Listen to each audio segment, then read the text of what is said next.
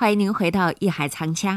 中国历史上用料最费、耗时最久、雕刻最精、气魄最大的玉石，就是故宫收藏的大禹治水图玉山。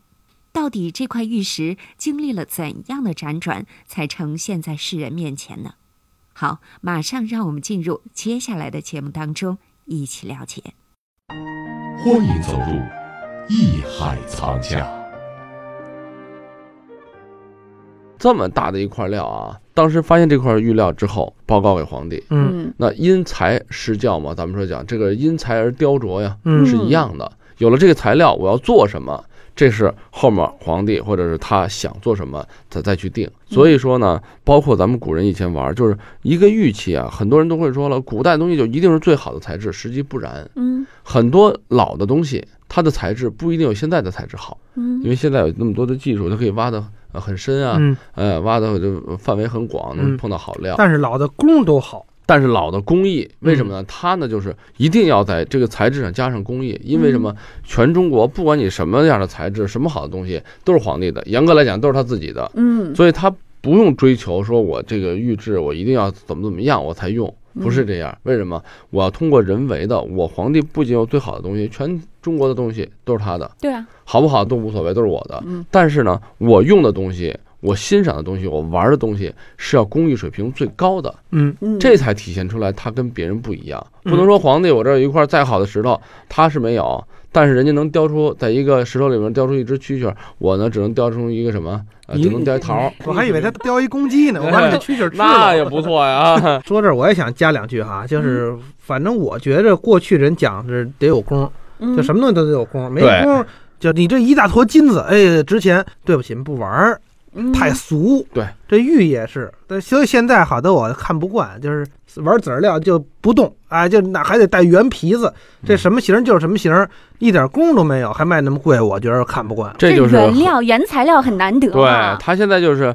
所以说今人跟古人玩的呢，有一些文化的差异。是很难得，你比方说那个田黄嗯也是暗刻，嗯对吧？但是我们看见的好的田黄，古人都给上面雕了，哪怕雕的特别薄的那个薄翼哈，那个山水什么的，也得有工。你没工就那么一块黄石头，那你直接你换一块黄金好不好？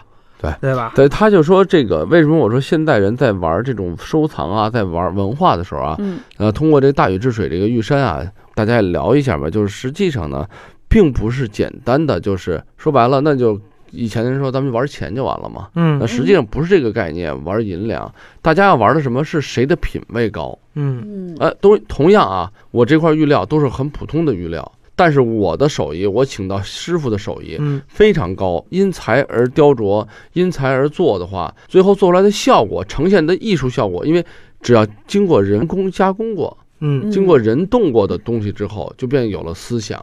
这件玉器，这件石头，它就有了一个格调，一个品味，而且它不。不单单是技术活儿，对，更有这个就是它是雅是俗，嗯是吧？？我雕的特别繁琐，花里胡哨的，可能一看跟背面儿似的，这也不成。那我觉得这个问题可能在于我们现在人认识的我们现在的目前的工艺水平，可能没有古代人那么高。我们有一种自卑情绪对对，呃在里面。我觉得不仅是自卑。说句老实话，就是现在的人呢，嗯呃，也这个咱也不怕那个听众们不爱听啊，也希望听众们实际多做一些这种工作，就是多看书，多提高自己的格调，收藏的格调，嗯欣赏的格调。这样的话，咱们才能什么？从古人的东西，因为一件石头，那就是老祖宗大自然留给我们的。嗯但是呢，你经过咱们的雕刻，经过咱们的加工，经过咱们人为的创作以后，才真正成为一件经过人类文化文明所给它雕琢、所赋予的另一个价值的提升。嗯本身它是一个原材料，它的价值是什么？是人赋予它的。但是真正的价值是什么？我加工过，我喜欢雕什么？我喜欢雕这个，比如说萧何月下追韩信，我就雕；我喜欢雕个鬼谷子，我就雕个鬼谷子；我喜欢雕一个什么梅兰竹菊，那我就雕一个梅兰竹菊。嗯，对对吧？所以我是这么觉得，就是赋予了它很多人类思想的、感情的、技术的东西。嗯，这个什么，这个才是咱们真正要玩的、要看、要欣赏的东西。这和我们在生活当中，比如说要给小孩买一件衣服哈，比如说毛衣，你买那种现成的，就没有自己织的更有意啊义。，对，这里面就包含了很多感情的东西。嗯所以我想，咱们大家以后将来再玩儿，咱们要玩什么？当然说不是材质不能玩儿，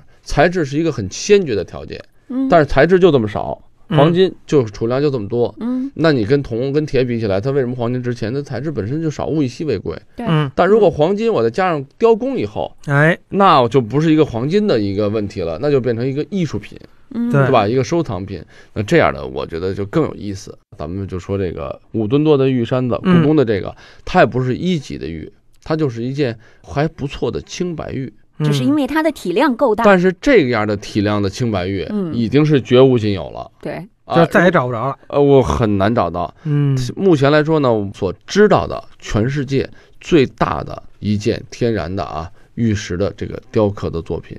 嗯，这是世界上绝无仅有的。对对对，嗯，那么这么大一块儿的玉料从新疆和田到达北京，那得需要多长时间啊？哎，德亮，这我知道按，你的这个我知道，过去搬识来说，过去搬石头、搬什么这个大块的东西啊，都是这样。等嗯冬天，对，啊等冬天把路弄得很平，然后完了泼水，泼水结冰，泼水结冰，完了，你看他就能干那仨月的活儿，过这仨月这冰就化了，就等着。嗯，等完了以后，我估计啊，我是是这么回事儿 吧？呃，皇上等得了多人吗？我这个德亮说的是 是是没错啊嗯，这是一个取巧的办法。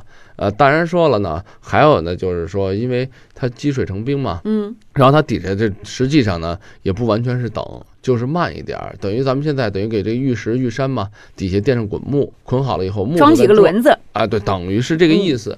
但是呢，由于体量太大，而且那时候受它的工艺的特点啊，不可能很快，嗯一点一点的去挪吧。嗯，反正就这么着，这个经过了多长时间？三年多，三年多，哦，才从新疆运到北京。总之是千辛万苦吧，嗯耗资了无数的人力、嗯物力。这件东西最后从它的开采啊，到最后完成放在那个乐寿堂，一共花了白银就是数千万两，哇，非常非常大的一个工程啊。嗯嗯说起这个作品，咱们也就了解一下什么呢？就是皇帝啊啊，当时乾隆他首先非常喜欢玉，嗯他非常喜欢玉，所以因为就是他也对玉的这种特质，像君子，像人啊，一个高尚的人，那你说作为君主，那就是贤明的君主的这么一种性格品质，对，他的一种自我的标榜吧。哎，对，哎，自我的对他很喜欢玉，对那个时候，而且清宫啊，咱们现在可能真是叫做责任制。什么责任制？皇帝说了，他喜欢的东西，好，我让你做，你得怎么做？首先，这个玉采出来以后，多大的一块料，这个料放在哪儿？安排好以后呢，嗯运到乐寿堂以后呢，乐寿堂的各个角度，你想大家那个时候有多细致啊？嗯放在这个位置，嗯那这个位置有几个角度，前后左右，除了底下你看不见以外，嗯这一圈儿它分四个角度，四个角度画四组纹样，嗯。嗯。就是我从各个角度来看大禹嗯。治水这个玉山的这个图的这纹样，我都嗯。给您画出来，皇帝嗯。您看看，就差三 D 了。就等于叫人工三 D 啊。皇帝一看嗯。这个纹样，哎，我这角度看嗯。这儿可能还不太好，这树少了，嗯哎，这个人物可能少了，这点效果怎么样？嗯。好，那改这样把这个纹样。皇帝经过整个这个纹样全部审查通过了以后，再把这个纹样打过来，再寄嗯。到、呃不是就是快递啊，咱们说快递就运到这个扬州。嗯。啊，这个材料也在扬州嘛，运到扬州开始来去雕刻。嗯，他是先到北京，然后到的扬州，先到了北京以后，放在这个地方以后，造办处都把纹样定好了以后，把纹样和这个料直接运到扬州以后呢，嗯。扬州怎么办呢？依这个料的样子缩小一点版啊，就这个料什么样，它什么样，刻成蜡模。嗯为什么这刻成蜡模？它蜡不是便于雕刻吗？嗯方便吗？快！嗯哎，刻成蜡模以后，蜡可是你想，这天热就会化呀，对啊怎么办？再改成木头的，哦哦再刻成木头的效果，运回来北京给皇帝看。您看实物就是这样了，嗯哦，行不行？嗯皇帝说点头可以，那嗯才真正往这个山料上再去给他开始刻，开始凿。这里是艺海藏家。玉山即山子，相当于把山水画雕成立体图形，是一种表现文人雅趣的器物。那么，为什么乾隆皇帝非要雕琢大禹治水这个主题呢？好，先让我们稍事休息，待会儿回来一起了解。本内容由喜马拉雅独家呈现。